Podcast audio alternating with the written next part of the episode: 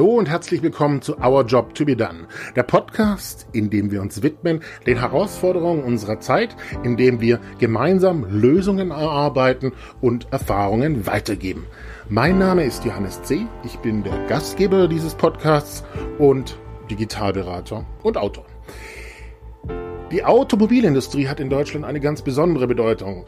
Des Deutschen liebsten Kind ist das Auto, möchte man fast sagen, und Gleichzeitig ist es so, dass sehr, sehr viel Druck auf die deutsche Automobilindustrie entstanden ist. E-Mobilität, Emissionen, alternative Antriebe.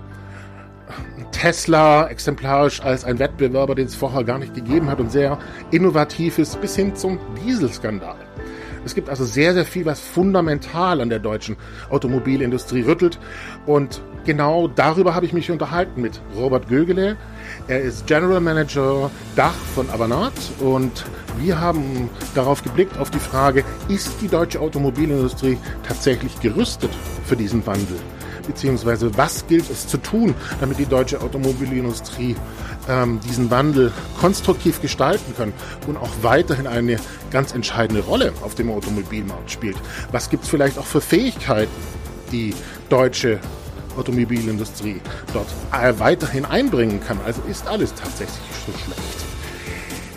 Ich freue mich sehr, wenn ihr diesen Podcast abonniert.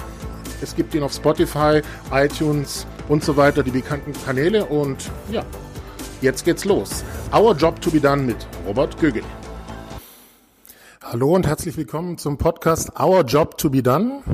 Mein Name ist Johannes C. Ich bin Digitalberater und Autor und ich bin heute in Garching bei Accenture und Anart und sitze hier mit Robert Gögele. Herr Gögele, stellen Sie sich doch kurz selber vor. Ja, ich bin Robert Gögele, der Geschäftsführer von der Avanat für Deutschland, Österreich und die Schweiz. Die Avanat ist ein Joint Venture von Microsoft und Accenture. Dankeschön, dass Sie sich heute Zeit nehmen. Herr Gögele, es gibt eine Frage, die mich beschäftigt und der wir uns jetzt widmen wollen, die nächsten 15 Minuten.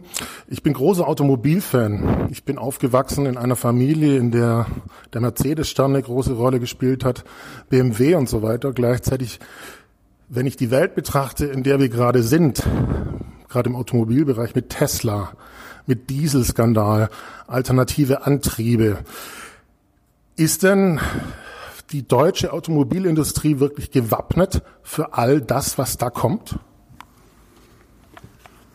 Ja, also ich glaube, die Automobilindustrie in Deutschland kann mit Sicherheit sehr, sehr gute Autos bauen. Also die verstehen den Autobau. Die Frage ist, geht es jetzt nur noch um Autobauen oder geht es um das Erlebnis, äh, was die neue Generation oder die moderne Generation an Fahrern haben möchte? Also geht es nur noch darum, äh, mit viel PS äh, und besonderer Federung mit hoher Geschwindigkeit um Kurven zu fahren? äh, dieses Thema Freude am Fahren? Oder geht es darum, möglichst äh, ökologisch, ökonomisch, äh, bequem äh, am Ziel anzukommen? Und äh, da würde ich ein paar Fragezeichen hinmachen. Das heißt, Sie bestätigen mir im Endeffekt, es gibt noch einiges zu tun. Ja, ich glaube, die äh, zunächst mal geht es, glaube ich, darum, dass die Leute immer mehr äh, Augenmerk darauf richten, äh, ist das Auto umweltfreundlich? Ähm, was ist mit dem Thema Feinstaub? Gibt es Fahrverbote? Ich glaube, vielen Leuten gefällt der Gedanke vom autonomen Fahren, dass man eben sich nicht im Stau äh, noch ständig mit Fahren beschäftigen muss, sondern dass das Auto das selber erledigt, dass man die Zeit für bessere Dinge nutzen kann. Ähm, und insofern, glaube ich, entwickelt sich mehr äh, dahin, wie komme ich eben effizient äh, und angenehm dahin und nicht nur, wie fahre ich jetzt möglichst schnell mit dem stärksten Motor um die Kurve. Und ich kann derzeit noch nicht erkennen, ähm, dass sich die deutschen Automobilhersteller zum Beispiel sehr groß mit dem Thema Software beschäftigen, während ja, wenn wir uns die, das Thema User Experience anschauen, ne, wenn man heute einen Konsumenten fragt, äh, was verbindet ihr mit User Experience, dann denkt man vielleicht an Apple, da denkt man vielleicht an, an Google, da denkt man vielleicht an andere Technologiekonzerne, aber da kommt jetzt nicht gleich ein Automobilhersteller. Ja, erlebe ich auch so. Es gibt nehmen wir jetzt mal exemplarisch BMW. Es gibt Ingenieure, die so stolz sind über den Motor, den sie dort herstellen, ja, vielleicht schon seit Generationen.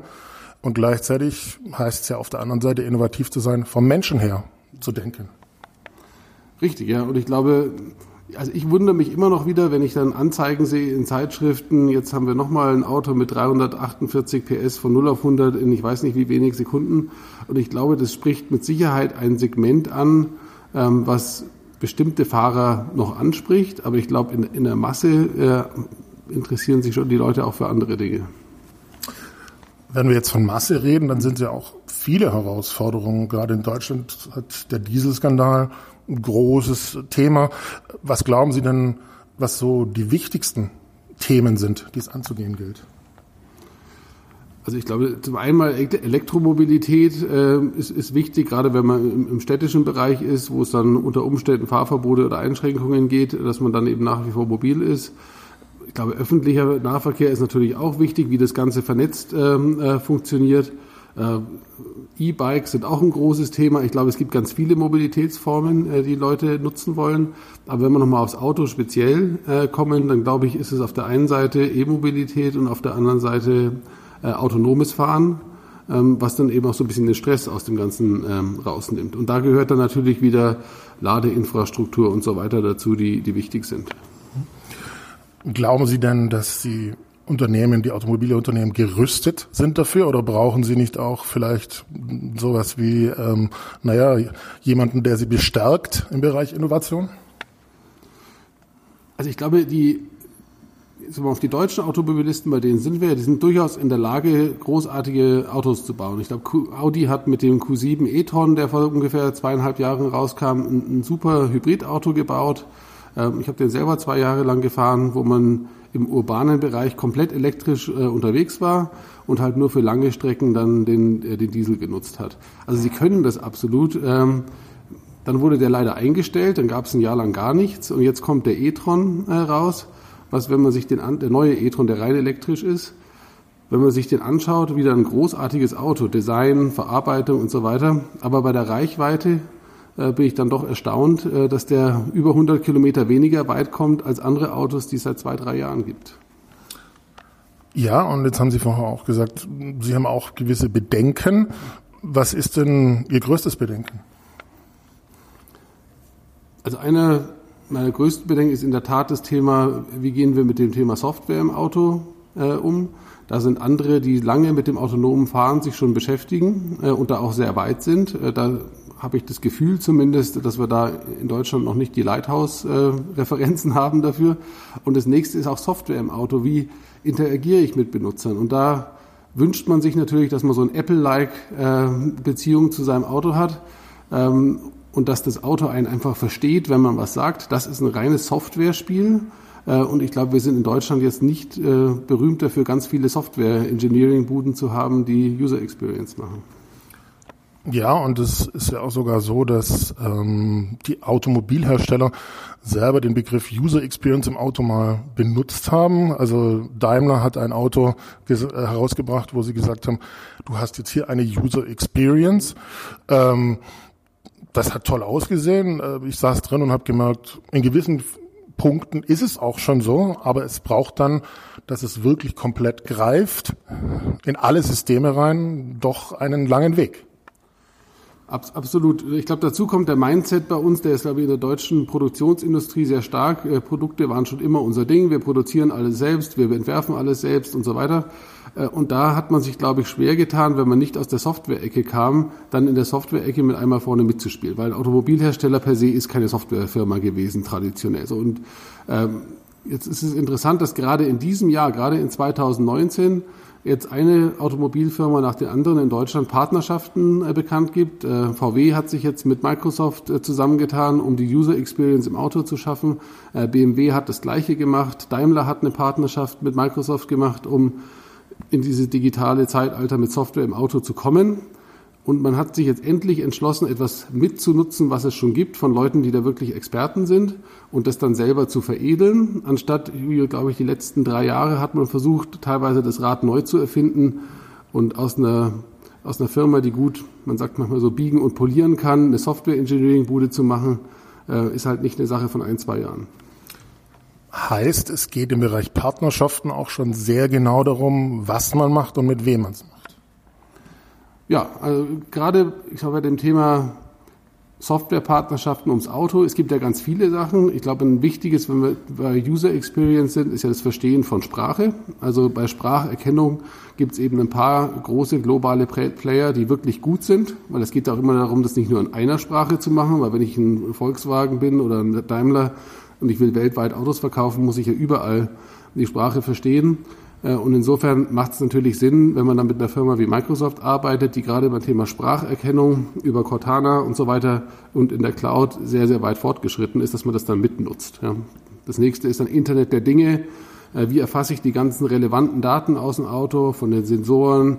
Geht irgendwo was kaputt? Kann ich das vorhersagen und das vorher schon reparieren, dass man diese Daten äh, sammelt und entsprechend noch einen besseren Service liefert?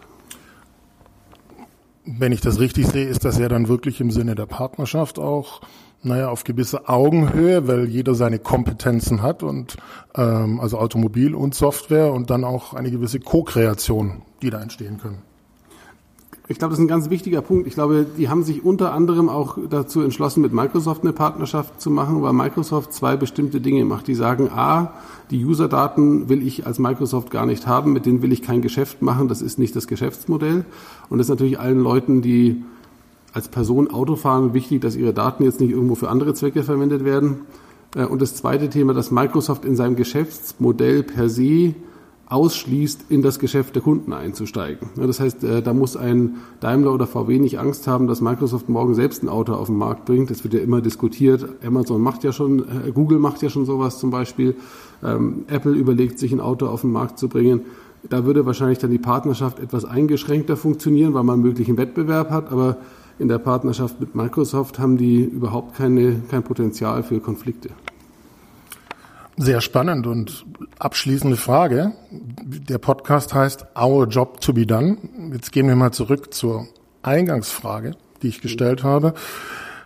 Die gesammelten Herausforderungen für die deutsche Automobilindustrie, ein Tesla, ein Dieselskandal, automobile äh, alternative Antriebe, Treibstoff, Benzinpreise und so weiter.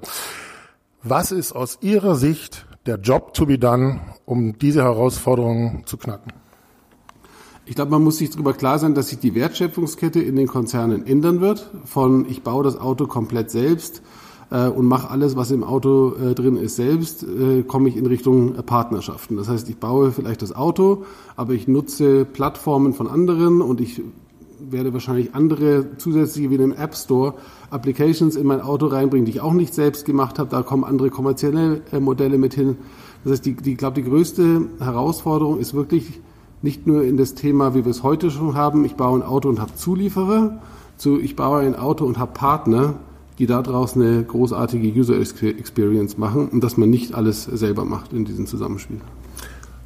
Sehr spannend und äh, vielleicht auch da fällt mir dazu ein, nochmal dieser BMW-Ingenieur, der ja so stolz ist im Endeffekt, dass er diesen Motor gemacht hat. Im Endeffekt geht es ja auch darum, partnerschaftlich zu sein. Ja, ganz richtig. Das sehe ich auch so. Dann bedanke ich mich in diesem Sinne für dieses partnerschaftlichen Austausch, den wir heute hatten. Sehr spannend, Herr Gögele, und ich freue mich aufs nächste Mal. Danke Ihnen auch.